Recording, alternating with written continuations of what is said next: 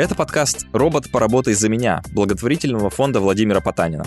Здесь мы говорим о профессиях будущего, их истории, трансформациях и перспективах. Меня зовут Александр Головин, я научный коммуникатор и ведущий этого подкаста.